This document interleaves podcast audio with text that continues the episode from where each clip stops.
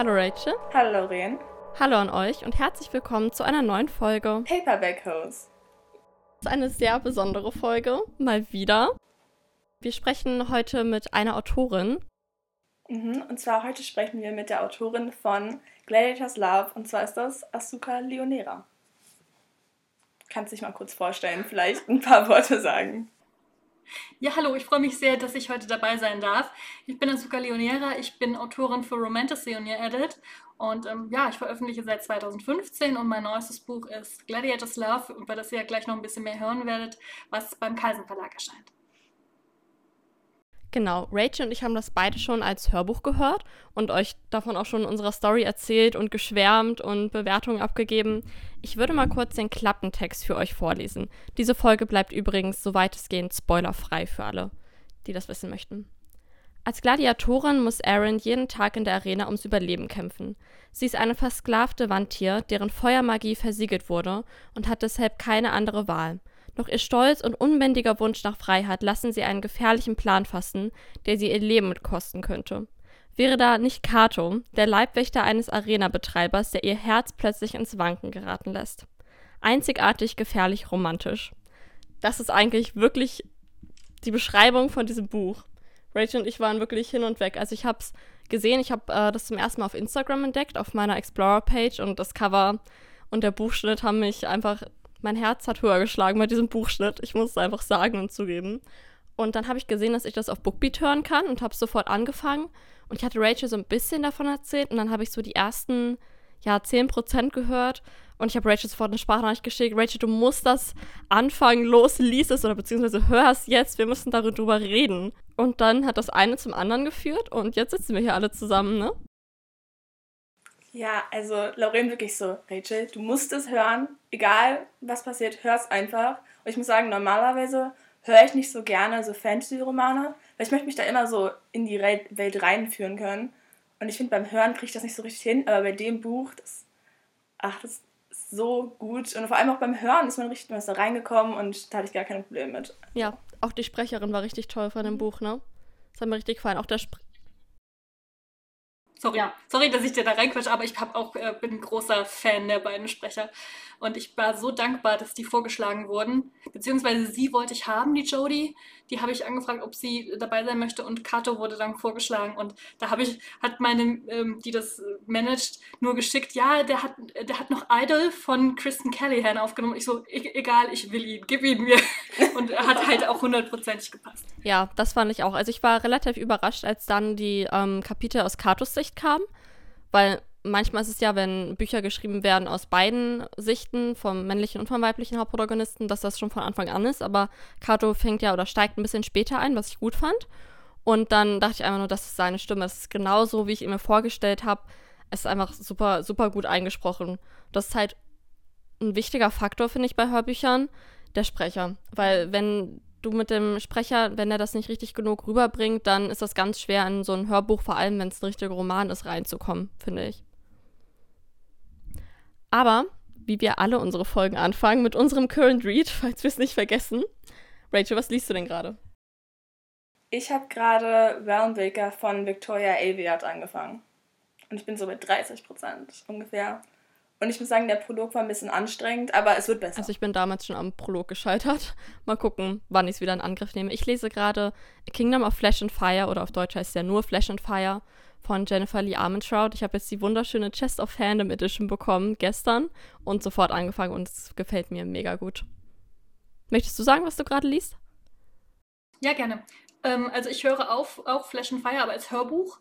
Das kann ich besser bei mir einbauen. Ähm, das höre ich, wenn ich mit dem Hund laufe. Und ich bin, seit ich selber schreibe, einfach überhaupt kaum noch Leser, weil ich den ganzen Tag auf Buchstaben starre und ich kann mich dann in meiner Freizeit nur ganz, ganz schwer da noch überwinden, ein Buch zu nehmen. Also ich bin ein sehr, sehr langsamer Leser geworden. Also ich brauche Wochen für ein Buch, was früher nicht so war, aber mittlerweile leider schon. Aber ich lese aktuell Someday, Someday von Emma Scott. Ein tolles Buch, aber ich komme einfach nicht wirklich zum Lesen. Ja, es ist bestimmt schwer, wenn man eh schon so viel schreibt und wie du gerade gesagt hast, die ganze Zeit eigentlich nur auf Buchstaben guckt. Ja, ich glaube, das können auch die, die im Büro zum Beispiel arbeiten und den ganzen Tag auf dem Bildschirm gucken oder irgendwelche Daten verarbeiten oder so, können das auch nachvollziehen. Wenn du das ganzen Tag machst und irgendwo drauf starrst, dann hast du dann abends oder in deiner Freizeit echt keinen Bock mehr drauf. Dann würden wir mal anfangen, Rachel und ich, indem wir so darüber reden, unsere Eindrücke vom Buch, wie gesagt, spoilerfrei. Wir werden nicht das Ende spoilern, auf gar keinen Fall. Und auch die einzelnen Plot-Twists. Nee. nee. Oder wir können da auch so drauf eingehen, ja. unsere Eindrücke auf dem Buch. Okay. Möchtest du anfangen oder soll ich anfangen? Du kannst mal anfangen. Okay. Also als allererstes, eigentlich mein Highlight von dem Buch ist dieses Guy Falls First Trope. Also, dass der männliche Charakter sich zuerst in den weiblichen Charakter verliebt. Das ist eins meiner absoluten Lieblingstropes, weil ich es überhaupt nicht abkann, wenn die weibliche Hauptprotagonistin dem männlichen, ihrem Love Interest hinterherrennt und irgendwie, ich weiß nicht, für mich der totale Triggerpunkt fast schon. Und ich liebe das, wenn der Typ sich zuerst in das Mädchen verliebt und man das so richtig merkt. Oh, das war so schön gemacht. Ich fand das so schön. Kato war auch so, so sanft zu ihr und dann war sie trotzdem irgendwie stark und er hat sie so toll behandelt und ich, total, ich bin total verliebt in Kato. Das ist eigentlich auch genau mein Punkt. Also generell in diesem Buch fand ich mega gut, dass halt sie hat deutlich mehr, also wenn wir jetzt so über romantische Dinge reden, hat sie deutlich mehr Erfahrung als er. Und das ist halt auch wie diese generell, wie sagt man das, wenn diese Gender Roles so ein bisschen vertauscht wurden. Dass normalerweise sind ja die Frauen immer so zurückhaltend und von gar nicht sagen, so schüchtern, aber Aaron war so, nein. Mm -mm. Und das, das hat mir so gut gefallen. Einfach so ein strong Main Character. Und obwohl Cartwright eher so sanft und einfühlsam ist, ist er halt immer noch auch ein, also ein starker Hauptcharakter. Deswegen. Ja, ich, ich diese Kombination hat mir so gut gefallen, dass er halt eher so der softere Typ war und sie die starke. Und das ist wirklich dieses vertauschte Gender Roles hat mir so gut gefallen in dem Buch. Was mir auch richtig gut gefallen hat, wir haben ja schon gesagt, dass sie eine, also Erin eine Wandtier ist und sie besitzt Feuermagie und ich liebe Feuermagie. Also ich glaube, seit Throne of Glass habe ich ein riesen Fable für Feuermagie und ich fand das so toll bei ihr und auch dieser Aspekt, dass es halt unterdrückt wurde und sie sich davon befreit hat. Also die Befreiung war natürlich ein bisschen blutig und brutal, aber ich liebe es. Also dann, ah, wir, spoilern nicht, aber es gibt sehr, sehr coole Szenen mit ihrer Feuermagie, hat mir sehr gut gefallen. Mega. Generell auch einfach diese Romanze. Ich muss sagen, ich bin kein Fan davon, wenn das so, sie sehen sich und dann sind sie instantly in love und dann Liebe auf den ersten Blick. Und bei den beiden, das ist so, das zieht sich so furchtbar gut. Das tut einem weh, weil du bist die ganze Zeit so, bitte, küsst euch doch jetzt bitte einfach. Ach, also, so wie diese Romance geschrieben wurde, hat mir mega gut gefallen. Also. Ja, es war so richtig Slow Burn. Also ich, mal so, mal so. Wenn es gut geschrieben ist, stehe ich auch auf dieses Instant-Verlieben. Aber eigentlich bin ich dann doch schon eher bei den Slow-Burn-Romances, weil das einfach so ein bisschen mehr Spannung und so ein bisschen mehr Prickeln hat, was mir dann richtig gut gefällt. In dem Buch, also ich habe ja schon gesagt, dass es mir manchmal schwerfällt, Hörbücher als Roman zu hören, weil das irgendwie, ich komme, wie Rachel auch gesagt hat, ich komme besser in die Welt rein, wenn ich das Buch lese. Aber bei Gladiators Love war das halt so ein flüssiger Schreibstil und diese Plot-Twists haben einen einfach dran gehalten und auch durch die Sprecherin, man war, man ist die ganze Zeit dran geblieben an dem Buch und man kam durch nichts irgendwie aus der Story raus und man konnte das einfach die ganze Zeit nebenbei hören und dadurch hat mich die Story auch einfach die ganze Zeit gefesselt. Mega toll. Ja, und auch diese Story, also mir hat das gut gefallen, wie irgendwie, also es ist so viel passiert, aber das war so schön zusammengepackt. Also ich hätte mir auch vorstellen können, dass man, ohne jetzt die Story zu spoilern, dass man das alles auch hätte ein bisschen weiter hinauszögern können. Aber hier wurde das alles so Reihe an Reihe gehauen. Und es hat aber immer gepasst. Also es war nie irgendwie so, dass man war so, jetzt passiert irgendwas zu schnell, jetzt ist irgendwas passiert und ich komme mal nicht hinterher. Es hat einfach immer schön, schön zusammengepackt. Sehr ja. kompakt. Ich, ich hätte mir auch vorstellen können, wir wollen die Story ja nicht spoilern, aber es gab so ein paar Punkte, wo es dann quasi so einen großen Wendepunkt gab. Und andere Autoren hätten daraus, daraus sicher eine Trilogie gemacht, schön viel Geld einnehmen und äh, dann irgendwie noch ein Füllerbuch zwischengepackt, wo nichts passiert, Hauptsache, ne? Aber das war alles schön kompakt. Also ich meine, ich möchte natürlich noch ganz viel von den beiden erfahren und ich finde es auch ein bisschen schade, das ist ein, ist ein Standalone, oder? Leider ja. Ich durfte nicht mehr. das ist richtig schade, weil ich am liebsten noch so viel von den beiden erfahren hätte und das brauche mehr von den beiden einfach. Deswegen finde ich es wirklich schade, dass es nur ein Standalone ist, aber gleichzeitig ähm, lese ich sehr gerne Standalones, weil man eine gute Story hat, aber jetzt keine sechsteilige Serie, wo einem eigentlich die ganze Zeit nur das Herz aus der Brust gerissen wird. Ich muss von einer Szene erzählen, die ist auch kein großer Spoiler, die Badehaus-Szene. Diese Szene ist, glaube ich, meine absolute Lieblingsszene aus dem ganzen Buch. Ich erkläre mal kurz, ich gar nicht, wo sie sind oder so. Es gibt zwei Badehäuser, eins für Frauen, eins für Männer. Und Erin möchte aber nicht in das für Frauen, weil da halt ganz, ganz viele drin sind und sie will jetzt nicht sich diesem Tratsch und so aussetzen. Also denkt sie, ja, die Männer waren bestimmt schon alle baden und sind aus dem Badehaus raus und geht da halt rein. Kapitel zu Ende. Das nächste Kapitel beginnt aus Katos Sicht. Und Kato ist halt so, ja, ich bin gerade im Badehaus, ich lass meine Seele baumeln in dem schönen heißen Wasser und so. Und ich bete nur in dem Moment, dass sie beide im gleichen Badehaus sind. und dann kommt's und sie sind natürlich im gleichen Badehaus und. Man sitzt da so und man ist so, es, es, es muss so kommen, es muss so kommen. Ja, ich habe diese Szene so geliebt, die beiden. Also, die beiden sind eh eins meiner Favorite Chips, aber die beiden da im Badehaus, das war schon echt eine schöne Szene. Also generell war zwischen den beiden immer so eine sexuelle Spannung und es war immer so, es war halt Slow Burn, ne? Es war jetzt nicht direkt, sondern es war halt immer diese Spannung und ich habe das so geliebt, ich habe das so geliebt und diese Badehaus-Szene hat mir echt den Rest gegeben. so gut. Ach, wenn man sie, wenn man sie davor nicht geschippt hat, dann ab dem Punkt. Mhm. Mhm. Und dann, ich war mir nicht mehr sicher, von wem das Zitat war. Ich glaube, es war Kato. Kann auch Ellen gewesen sein. Und zwar war das ähm, eine Gesellschaft, die von alten Männern regiert wird, die längst verlernt haben, auf die Stimmen ihres Volkes zu hören. Und ich, ich weiß auch nicht mehr von wem es, ist, aber dieses Zitat hat einfach so gut gepasst. Mhm. Also es passt zu der Stimmung von dem Buch und auch generell, aber halt auch, um jetzt nicht zu politisch zu werden, aber generell auch irgendwie gerade zu unserer jetzigen Stimmung in ja. der Welt und Europa. Es passt mega. Also ich fand das so beeindruckend. Ich war da, glaube ich, irgendwie im Bad, habe ich gerade geschminkt und ich war nur so, okay, stopp. Und ich habe es nochmal ganz langsam abgespielt und habe es mir dann aufgeschrieben, weil ich es so super fand. Weil es natürlich, es passt total auf das Buch mit der Sklaverei und halt ne, die ganzen alten Männer da, die das betrieben haben. Aber halt auch, also das Zitat kann man fast auf alles beziehen. Mega, mega heftig, wirklich richtig gut.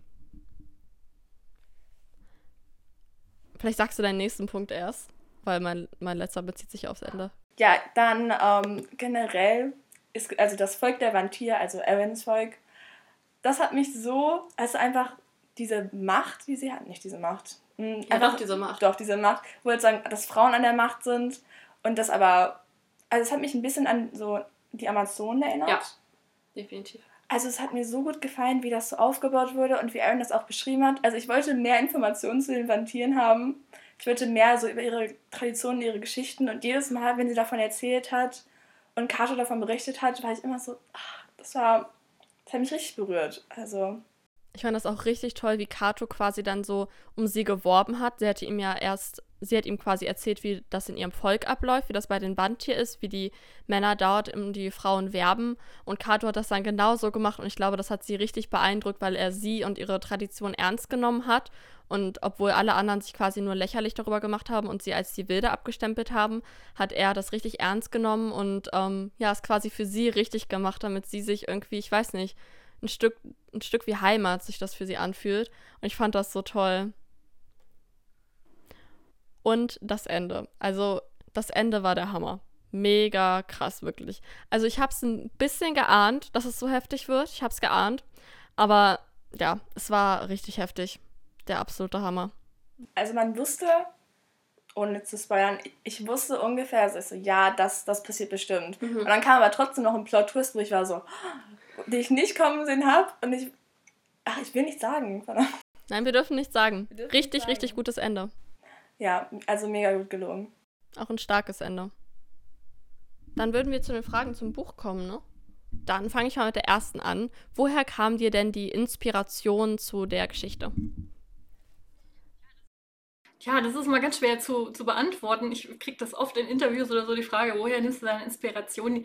Es ist ganz schwierig, denn die sind einfach irgendwann da. Und meistens ist es nur so eine Szene. Und da war es tatsächlich die Anfangsszene von der Weib, also dem weiblichen Gladiator, der in der Arena stand und diese staubige Luft einatmet, während die Mittagssonne brennt. Das war so die Startszene und die habe ich auch so übernommen. Und dann habe ich halt dieses Ganze ähm, quasi drumherum gesponnen. Also mir war klar, wenn es eine Gladiatorin ist, dann muss die, dann muss die ähm, ruchlos sein, die muss hart sein, die muss unnachgiebig sein. Also die konnte nicht diese, dieses weiche Mauerblümchen sein, was man ja oft in, in ähm, Jugendbüchern hat, sondern die musste wirklich so ein bisschen morally grey Charakter sein. Und das ist sie auch. Also sie geht ja auch über Leichen, um ihre äh, Ziele zu erreichen. Und ähm, ja, das war mir halt klar. Und dann habe ich quasi dann die ganze Geschichte um diese eine Arena-Szene, um diese Anfangsszene drumherum gebaut. Das klingt gut. Ja, ich finde auch, wenn das so, also einfach die Idee, auch mit der staubigen Luft, wie wir nochmal gesagt haben, auch wie die Landschaft so beschrieben wurde und generell wie Eritrea, ja, Eritrea war es, beschrieben wurde und wie das immer mit ihrer, also wie Erin das immer mit ihrer Heimat verglichen hat, das hat mir richtig gut gefallen. Ja, mir auch. Dann ähm, unsere nächste Frage war, also hast du viel recherchiert und was hast du genau recherchiert? Also ich bin überhaupt kein Recherchierer, also ich versuche das immer total zu umgehen. Deshalb habe ich auch keine Heldin, die irgendwie Bogen schießt, denn Bogenschießen ist äh, sehr technisch und da muss man sehr viele Begriffe kennen. Ich habe einmal auf so einem Mittelaltermarkt, habe ich manchmal so ein Bogenschießen probiert. Ich hatte dann zwei Wochen lang einen blauen Unterarm, weil da diese Sehne zurückgeschnappt ist. Das war ganz furchtbar. Aber äh, um auf die Frage zurückzukommen, also ich versuche wirklich immer sehr wenig zu recherchieren. Deshalb habe ich mich hier einer Welt bedient, ähm, die jeder von uns irgendwo kennt, aus dem Geschichtsunterricht oder aus dem Film Gladiator oder Troja oder von mir aus auch aus Asterix und Obelix. Großer Fan.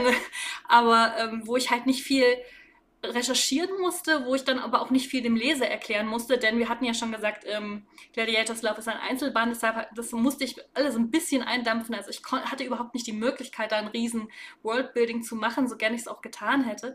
Aber ähm, ich habe wirklich nur wenig recherchiert. Ich habe mir natürlich mal angeguckt, wie die alten Arenen aufgebaut waren, dass es da diese unterirdischen Gänge gab unter der eigentlichen ähm, Kampfarena, die sich durch dieses ganze Gebiet gezogen haben. Sowas habe ich mir natürlich angeschaut, wie die untergebracht wurden, was die für Waffen hatten, was die für Rüstung hatten, sowas in der Art halt. Sowas in der Art habe ich mir auch vorgestellt. Hast du denn Sachen aus deinem eigenen Leben irgendwie in das Buch mit einfließen lassen? Irgendwelche Eindrücke, jetzt abseits von der Recherche natürlich? Also ich selber habe leider noch keine Arena selber gesehen. Ich war zwar mal in Italien, aber da äh, beim Balkon der Julia in Verona, nicht in, nicht in Rom bei den, beim Kolosseum. Aber ähm, meine Einflüsse sind, sind viele von Cato. Dieses Gefühl, nicht irgendwie dazu zu gehören. Ich glaube, das kennt trotzdem jeder, auch wenn man irgendwo gut integriert ist. Aber man hat irgendwann in seinem Leben bestimmt mal eine Phase gehabt, wo man sagte, irgendwie bin ich hier falsch. Und da habe ich viel bei ihm mit einfließen lassen. Mega interessant. Also das ist stimmt, das ist mir gar nicht so richtig als Aspekt aufgefallen, aber jetzt, wo du ja. das erwähnst, also doch aufgefallen, aber jetzt, wo das nochmal so aufgebracht wird, ja. Ich glaube, deswegen hat, hat mir das auch so gut an seinem Charakter gefallen. Mhm. Ja. Es war sehr gut nachvollziehbar und äh, kennt irgendwie jeder, hast du recht. Ja. Dann, wie lange hat der Schreibprozess so gedauert? Also der Schreibprozess an sich dauert da gar nicht so lange bei mir, weil ich das hauptberuflich mache mittlerweile. Ich brauche ungefähr drei bis vier Monate für eine Rohfassung, dann nochmal so zwei Wochen für die über grobe Überarbeitung, bis ich es meinen Testleserinnen schicken kann. Die brauchen so im Schnitt drei bis vier Wochen, dann gehe ich nochmal in die Überarbeitung, bevor ich es meiner Lektorin schicken kann. Also ich sage mal so zwischen vier und fünfeinhalb Monaten ungefähr, bis ähm, ein Buch fertig ist also so fertig, oh. dass es an den Verlag gehen kann. Da kommt ja nochmal das Lektorat. Die, wir hatten drei Lektoratsdurchgänge und so und dann nochmal Korrektorat und dann nochmal Druckfahnenprüfung. Also wenn es dann gesetzt ist und man dann nochmal drauf guckt wegen der Worttrennung und so weiter, das, das zieht sich dann natürlich alles nochmal. Aber der reine Schreibprozess ungefähr drei Monate mit dann noch Feedback von meinen Testleserinnen, ungefähr fünf Monate. Wow, cool. Hast du denn da, also es ist eigentlich keine von unseren festen Fragen, aber hast du viel umgeschrieben nach dem Feedback von deinen Testleserinnen? Äh, nee, wenig. Also das ist, was ich dann ab, abgebe an meine Testleserin, ist quasi dann schon zweimal von mir überarbeitet. Das ist dann nicht mehr ganz so dramatisch. Natürlich gibt es dann immer mal eine, die sagt, das und das hätte sie gerne anders. Oder aber eine Einzelmeinung ist dann immer, muss ich dann immer abwägen. Wenn dann, ich habe ungefähr zehn Testleserinnen, wenn eine sagt, okay, die Szene fand sie doof und die anderen fanden sie alle toll, dann muss ich dann halt selber nochmal abwägen.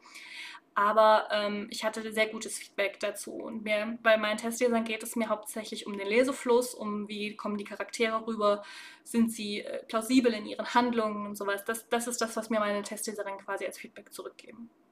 Und alles mhm. andere, alles Sprachliche und Wiederholungen und Schieß mich tot, das macht dann sowieso das Lektorat. Da wird jemand für bezahlt, sage ich immer zu meinen Testleserinnen. Mir geht es nur darum, wie er es beim Lesen empfunden hat. Eigentlich hast du uns dann ja eigentlich schon die nächste Frage beantwortet, nämlich wie ging es dann weiter mit dem Manuskript, hast du ja eigentlich gerade schon gesagt. Dann würden wir eigentlich direkt zur letzten Frage kommen, die sich direkt auf das Buch bezieht. Wie viel Mitbestimmungsrecht hattest du denn bei dem Cover? Ach ja, das Cover ist so ein Reizthema bei mir. Ich kann euch mal spoilern und sagen, der erste Entwurf war ähm, eine mittelschwere Katastrophe.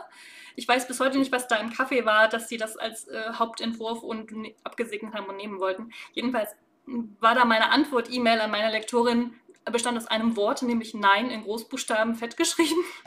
Und ähm, ich bin da wirklich Sturm gelaufen gegen dieses Cover. Ich habe das in meiner Bloggergruppe gepostet, die waren alle dagegen. Also da hat nicht eine gesagt, ach naja, komm, so schlimm ist es nicht. Die waren da alle, also war, war ganz schlimm.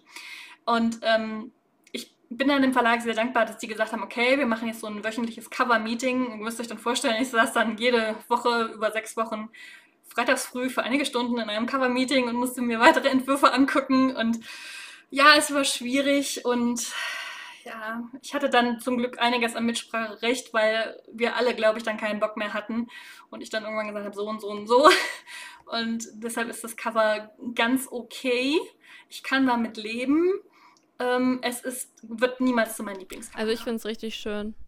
Also ich kann mir schon ich kann mir schon vorstellen, dass man da noch mehr draus hätte machen können. Aber ich finde es trotzdem richtig schön. Also, ich hatte das ja schon am Anfang der Folge gesagt, dass das so das war, was mich so gecatcht hatte. Also das Cover und dann natürlich der Buchschnitt. Ähm, das hat mich tatsächlich total gecatcht. Okay, zu welcher Tageszeit schreibst du denn am liebsten? Also am meisten schreibe ich vormittags. Ich bin so ein richtiger Morgenmensch. Ich kann frühs gleich schon anfangen und werde dann halt nachmittags gegen Abend dann so, so groggy und bin dann zu nichts mehr zu gebrauchen.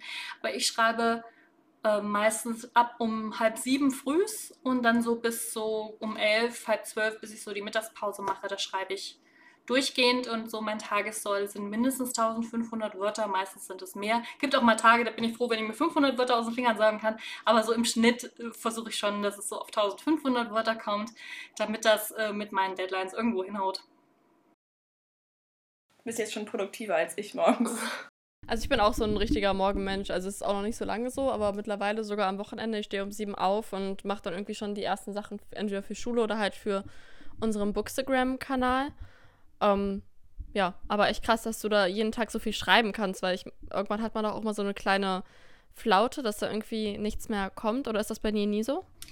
Ähm, naja, ich habe ja eben schon gesagt, es, ich bin, es gibt auch Tage, da bin ich froh, wenn ich 500 Wörter schaffe, aber es ist mein Job. Ich muss, so wie jeder, ähm, wie jeder Bäcker frühs in, in seine Backstube gehen muss und Brötchen backen muss, ob er nun Bock hat oder nicht, muss ich mich halt hinsetzen und schreiben. Das ist nun mal so. Das, äh, ich, da ich das beruflich mache, kann ich mir jetzt nicht mehr aussuchen, ob ich Lust habe oder ob mich die Muse gerade geküsst hat, sondern ich muss da irgendwas machen. Und es ist immer besser, wenn du tausend Wörter geschrieben hast, die du hinterher irgendwann überarbeiten kannst, weil sie vielleicht nicht hundertprozentig sind, als wenn du null Wörter geschrieben hast. Ja, okay, das stimmt natürlich. Und du hast ja auch schon sehr viel geschrieben, dann ähm, fällt dir das bestimmt auch leichter, da einfach irgendwas hinzuschreiben, statt einfach gar nichts hinzuschreiben. Ja, irgendwas ist jetzt auch ein bisschen fies ausgedrückt, aber ja, ich weiß, wie du es weißt. Ja, es ist wirklich so, dass, ähm, dass es für mich halt mein Job ist und dass ich weiß, wenn ich meine Musik, äh, Kopfhörer aufsetze, Musik drauf mache, am Laptop sitze, dass ich dann in dieser Zone sozusagen bin und dass das, das funktioniert dann eigentlich auch ganz gut. Aber würdest du sagen, also das ist jetzt nicht eine Frage, die wir aufgeschrieben hatten, aber im Vergleich, als du angefangen hattest, also dass du dich ja eher sagen, in diese Zone reinarbeiten musstest jetzt im Verlauf von den Jahren? Ja, also man, man lernt, glaube ich, mit der Zeit, was, was bei einem funktioniert. Manche Autoren sagen, sie brauchen absolute Ruhe. Bei mir funktioniert es nur mit Musik. Ich habe zu jedem Buch, zu jeder Reihe meine eigene Playlist, die darauf abgestimmt ist. Ähm, und ich habe auch in sehr gute Kopfhörer investiert, denn auch wenn draußen das Müllauto vorbeifährt oder sowas, das würde mich total rausreißen. Also ich könnte nicht mit absoluter Ruhe und ich brauche und ich kann halt auch keine Störgeräusche dann haben. Also bis ich mit, ja, mit Schreiben anfange, da ist auch bei mir alles schon fertig gemacht. Da ist mein Mann an der Arbeit, da ist mein Hund draußen gewesen, dass die dann erstmal wieder schläft und dass ich mich wirklich darauf konzentrieren kann. Ja, bei mir ist das auch so, wenn ich Musik drauf habe, kann ich mich auch am besten konzentrieren. An welchem Ort schreibst du denn am liebsten? Aber wahrscheinlich schreibst du immer an deinem Schreibtisch, aber vielleicht gibt es auch. Ich, ich habe gar keinen Schreibtisch zum Schreiben. Also ich habe nur einen Schreibtisch, aber der ist wirklich nur für Grafikarbeiten. Hier hinten ist der für Zeichnen. Ihr seht ja jetzt nicht im Podcast, aber hinter mir ist nochmal so ein Schreibtisch, wo mein Zeichentablet steht. Ähm, und mein, Schreiben tue ich nur am Laptop und da bin ich eigentlich sehr flexibel, mal auf der Couch, mal auf dem Sessel mal stelle ich ihn auch hier an den Schreibtisch, aber das ist eigentlich sehr selten. Und dieses Wochenende habe ich sogar mal Hunde frei. Das heißt, mein Mann hat, hat unseren Hund mit im Garten und da kann ich mal früh im Bett schreiben. Das ist für mich der absolute Luxus. Dann ähm, unsere nächste Frage dann, wie bist du dann generell beim Carlsen Verlag gelandet? Ähm, also ich bin jetzt nicht über Umwege oder so bei Carlsen gelandet. Ich bin seit 2017 bei Impress und die gehören ja zu Carlsen. Das ist quasi die, E-Book kleinere Sparte, Schrägstrich, äh, ja, Imprint halt von, von Carlsen und da veröffentliche ich seit 2017. Von daher bin ich da auch sehr froh, dass ich da nochmal den Sprung ins Hauptverlag, in den Hauptverlag ähm, geschafft habe. Und deswegen ist jetzt Gladiators Love bei Carlsen erschienen. Du hast ja schon sehr viele Bücher geschrieben. Ich habe das schon so ein bisschen gesehen. Was ist denn dein Lieblingsbuch? Hast du da überhaupt eins? Das ist, als würdest du eine Mutter von Mehrlingen fragen, welches ihr Lieblingskind ist. Das geht einfach gar nicht, diese Frage. Das muss ich jetzt mal so sagen. Ähm, ich verbinde eigentlich mit jeder Story was. Egal, ob die in Anführungszeichen erfolgreich ist oder nicht. Jede Story hat für mich ganz besondere Momente.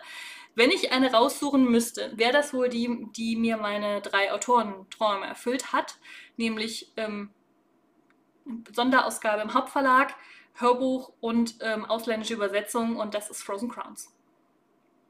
Wow. Das müssen wir uns dann unbedingt mal angucken. Ne? Aufschreiben. Also die Reihe hat es wirklich geschafft, mir meine Wünsche, die ich als Autorin habe, die auch ähm, reell sind. Also natürlich träumt, glaube ich, jeder Autor mal von einer Verfilmung oder so, ne? Aber ich setze mir halt reelle Ziele und das waren eben, wie gesagt, äh, Sonderausgabe im Hauptverlag, Hörbuch und Auslandslizenz. Und das hat alles eine Reihe bei mir äh, erreicht und da bin ich super dankbar dafür. Wahnsinn. Ja. Ach. Aber es ist ja wirklich so der Traum von jedem Autor eigentlich. Ja. Oder zumindest der reelle Traum.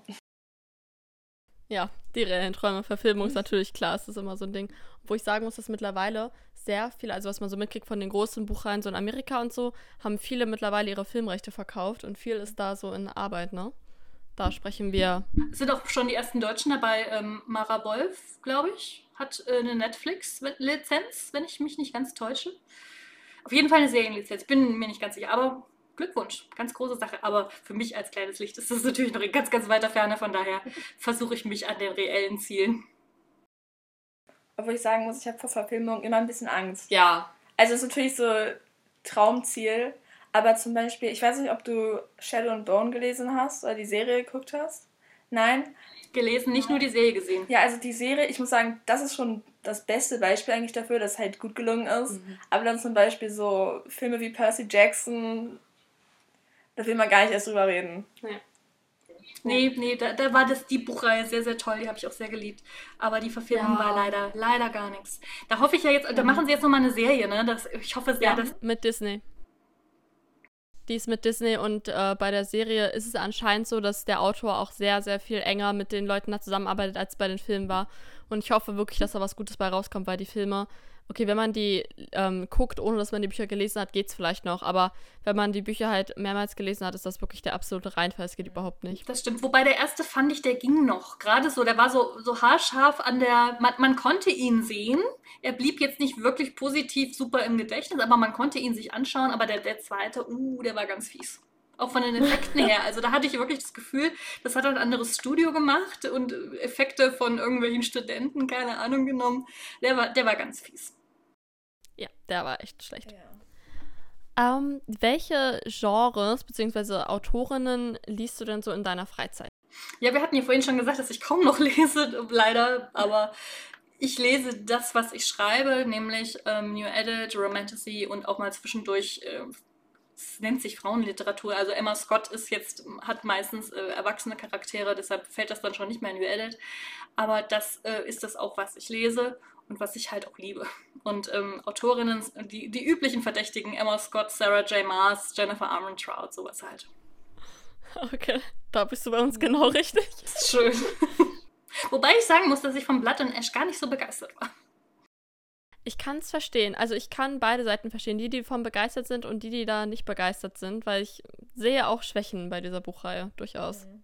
Ich bin mal gespannt, wie Band 2 wird. Ich meine, der Plot-Twist äh, der Plot -Twist von Band 1, der war ja von Anfang an irgendwie offensichtlich. Und auch so die, die Entwicklung von der Love Story war jetzt so nicht so mein Fall. Aber mal gucken, wie es weitergeht. Ja, obwohl ich ähm, habe ähm, Obsidian gelesen und ich finde, dass sie halt oft dieselben, dasselbe Schema einer Love Story benutzt. Also da ist bei ihr nicht so viel Abwechslung drin. Aber okay, ist bei Sarah J. Maas auch oft so. Immer der erste Freund bleibt nie. Es ist immer irgendwie der zehnte dann irgendwann.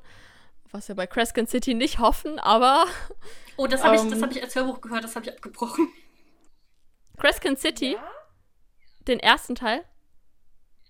Mhm. Aber du musst durchhalten. Oh, es war so langweilig und ich mochte halt diese Sprache nicht. Dieses ging ja irgendwie nur noch Arschgeige in einer Tour und das war so irgendwie so gar nicht meine Welt. Uh.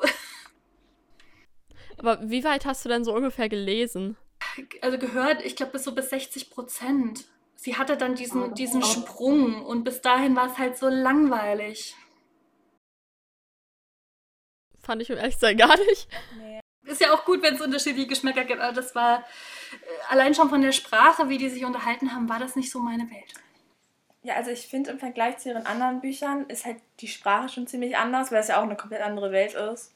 So. Aber ich finde, ich konnte das noch so ein bisschen, also mich hat es nicht so gestört, mir ist trotzdem J. Maas Schreibstil war, aber ich kann nachvollziehen, dass das so ein bisschen störend ist, ja. Also ich fand das Buch so toll. Also ich war letztes Jahr echt so hin und weg und ich warte jetzt eigentlich nur noch auf den äh, deutschen zweiten Teil, weil ich so ein großes englisches Buch nicht auf Englisch lesen möchte. Das ist mir irgendwie ein bisschen zu viel und zu viel High Fantasy. Ähm, ja, aber ich bin richtig gespannt. Ich bin auch gespannt. Ich hoffe so sehr, dass sie irgendwann all ihre Welten so ein bisschen miteinander verbindet. Das ist so meine große Hoffnung immer noch. Mal gucken, was noch kommt. Dann bin ich dran mit Fragen. Mhm. Ja, okay. Dann unsere nächste Frage war, ob du ein Autorinnenvorbild hast. Mm, ja, schwierig. Ich denke, jeder sollte immer seinen eigenen Stil finden, aber wenn ich ähm, lese, Liebesgeschichten lese, dann sind es immer die von Emma Scott, die mich so richtig umhauen und da ziehe ich auch immer meinen imaginären Hut vor dieser Frau, wie die es schafft, so diese Gefühle zu wecken und dass man da wirklich mitfiebert. Und auch sie hat sehr viel, wir hatten ja eben schon gesagt, dass manche Autorinnen oder Autoren auch äh, sehr oft in die gleiche Schiene gehen, was so Tropes angeht und, und so, wie sie ihre Beziehungen aufbauen. Sie macht das wirklich immer anders und das finde ich, find ich total bewundernswert. Mhm. Ja. Das, das ist gut. Also ich finde das auch gut, wenn Autorinnen nicht immer dasselbe Schema nutzen, sondern halt auch wirklich sich unterschiedliche Tropes suchen, ja. Ja, wir haben noch eine letzte Frage und zwar, welches Buch würdest du jedem ans Herz legen, abgesehen natürlich von deinen eigenen? Also mein, meine Lieblingsbücher sind ganz klar ähm, Accord, also hier ähm, Reich sieben Höfe natürlich und ähm, von Emma Scott The Light in Us. Das ist so mein absolutes Lieblingsbuch. Das habe ich, glaube ich, mittlerweile sechsmal gelesen. Das liebe ich total. Das ist ganz großes Kino für mich und ich hoffe, dass das vielleicht auch mal ins Kino kommt oder so. Aber jedenfalls, dieses Buch ist absolutes Herzensbuch von mir, The Light in Us. Da gibt es dann auch noch einen, äh, einen Sequel dazu, das dann aus seiner Sicht geschrieben ist, das aber nur als E-Book. Aber dieses Buch kann ich wirklich jedem wärmstens empfehlen. Rachel googelt gerade mal. Ja. Weil ich habe davon noch gar nicht gehört. Nee, ich habe es schon auf Instagram gesehen. Ja. ja. Oh, ich habe es auch falsch geschrieben. Ich bin mehr auf Bookstagram als du, glaube ich. Ja, ja das habe ich schon mal gesehen. Da müssen wir uns das mal genauer angucken. Ich kann es nur empfehlen. Am Lux Verlag. Hm. Ich lese ja gerade generell so ein bisschen mehr aus dem Lux Verlag. Dann. Wir lesen gerade den Klappentext. oh, sie ist Geigerin. Das finde ich toll. Ich finde toll, wenn Musik eine Rolle spielt in Büchern. Weil für mich, also ich bin selber, ich spiele Klavier und deswegen ist das so ein Ding. Ich habe auch mal zwölf Jahre Klavier gelernt. Klingt gut. Das hört sich nach meinem Cup of Tea Ja, ja, ohne Witz, echt so. Ja, ich muss sagen, ich bin normalerweise lese ich lieber Bücher, also, also ich lese lieber Bücher auf Englisch, vor allem wie Romansbücher. Ich weiß nicht wieso. Aber das hat sich schon ziemlich, also ich glaube, das, das müssten wir auch mal lesen. Ja, das klingt richtig gut. Also ich muss ehrlich gesagt zugeben, dass ich ähm, irgendwie letztes Jahr so ein kleines Vorurteil dem Lux Verlag gegenüber hatte, weil alle Cover irgendwie so gleich aussehen und ich dachte, das ist doch auch immer mehr oder weniger dieselbe Story, aber ich lese mittlerweile mehr aus dem Lux Verlag und ich sehe, dass jede Story ihre Eigenheiten hat. Also klingt gut. Muss ich mal unbedingt angucken, vielleicht mal bei Thalia kaufen.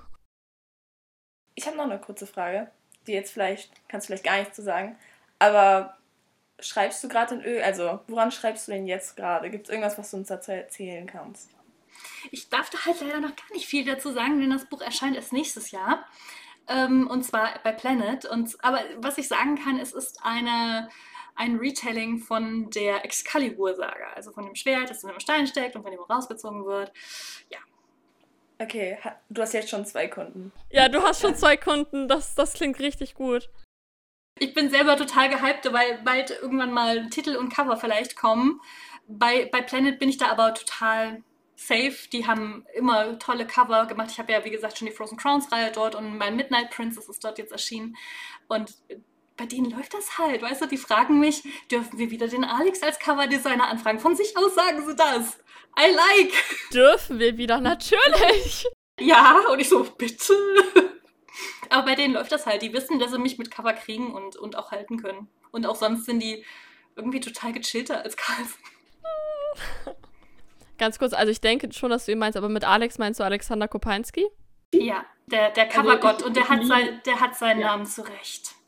Also es gibt ja, natürlich auch Cover von ihm, die meinen persönlichen Geschmack nicht treffen, aber die sind alle qualitativ auf einem ganz, ganz hohen Niveau. Alle. Auch wenn sie mir persönlich jetzt nicht, nicht zusagen.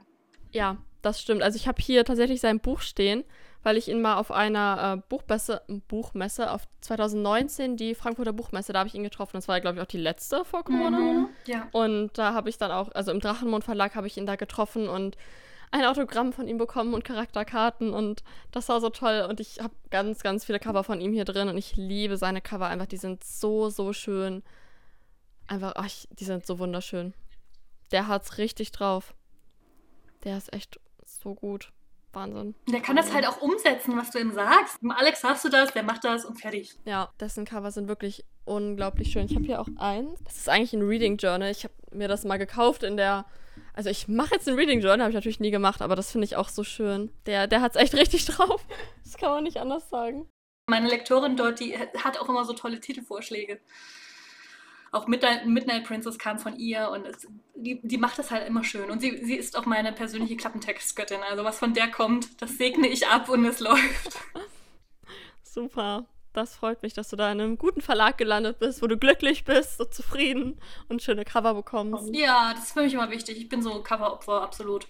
Mich kriegt man mit. Ja, das, das sind wir auch. Aber ich glaube, das ist momentan auch fast jeder. Auch so wegen Instagram und so. Das ist so ein riesen Einfluss geworden dass, dass dein Cover, dein Cover muss einfach ansprechen. Ich meine, es ist auch vor Instagram, wenn du in eine Buchhandlung gehst, du guckst doch, da sind so viele Bücher, so eine riesen Auswahl und du bleibst immer am Cover hängen, was dir am besten gefällt. Das, das vergisst man oft, wenn man in dieser Bookstagram-Bubble ist, aber die meisten Bücher werden immer noch von Leuten gekauft, die überhaupt nicht wissen, was Bookstagram ist. Das, das vergisst man, mm, das vergisst ja. man ganz schnell, aber das ist nun mal der Fakt. Und diese Leute gehen halt in eine Buchhandlung oder scrollen durch Amazon und selbst da, diese kleinen Vorschaubilder, die müssen schon funktionieren. Sonst ähm, hast du keine Chance. Ja, wir haben uns auch schon Bücher gekauft, nur wegen den Covern. Ups. Naja, da, da bin ich genauso. Aber. Muss man machen. Für die Wirtschaft. Ja, für die, für die Wirtschaft, um die Wirtschaft anzukurbeln, genau. Ja, dann würde ich sagen, dass wir, glaube ich, am Ende der Folge angekommen sind. Lest alle Gladiators Love kauft euch diese wunderschöne Ausgabe mit dem Buchschnitt. Ich habe gesagt, wann es überhaupt rauskommt. Ist mir gerade aufgefallen. Weil, also, das Hörbuch ist jetzt schon draußen, jetzt für unsere ganzen Hörerinnen. Und das Buch kommt am 28. April als Paperback raus. Ja. Habe ich recht? Ja. ja. Okay. Brennt zu Thalia, zu eurer Buchhandlung des Vertrauens. Also ich habe es schon vorbestellt bei Thalia tatsächlich. ich habe mir irgendwie alle meine Bücher mal vorbestellt, damit ich die dann auf jeden Fall bekomme und damit ich auf jeden Fall eine der ersten Ausgaben bekomme, die mit Farbschnitt sind. Ich bin das totale Farbschnittopfer. Der Verlag hat es ja extra nochmal verdoppelt, die erste Auflage vom Farbschnitt, weil ähm, der Run einfach so hoch war, dass er die ganzen Händler nicht mehr beliefern konnte, weil alle diesen Farbschnitt haben wollten. Und deswegen hat der Verlag halt nochmal gesagt, wir verdoppeln diese Auflage und ähm, hoffentlich kriegt dann jeder, der eine möchte, eine mit diesem Farbschnitt. Ich krieg auf jeden Fall meine und wenn nicht, dann gibt es richtig Stress. wenn ich etwas brauche, dann diesen Farbschnitt. Wunderschön. Wirklich, der Hammer. Okay, hast du noch irgendwelche letzten Worte für unsere Hörerinnen? Ja, ich, ich bedanke mich, dass ich hier sein durfte und ähm, ich freue mich, dass ihr die Zeit für mich hattet und äh, vielen Dank, dass ihr zugehört habt. Und vielleicht sehen wir uns ja mal in einem meiner Bücher wieder. Ich würde mich freuen. Wir würden uns auch ganz, ganz doll freuen. Dann bis zum nächsten Mal an unsere Hörerinnen und bis zum nächsten Mal auch an dich. Danke, macht's gut. Ciao. Ciao. Ciao.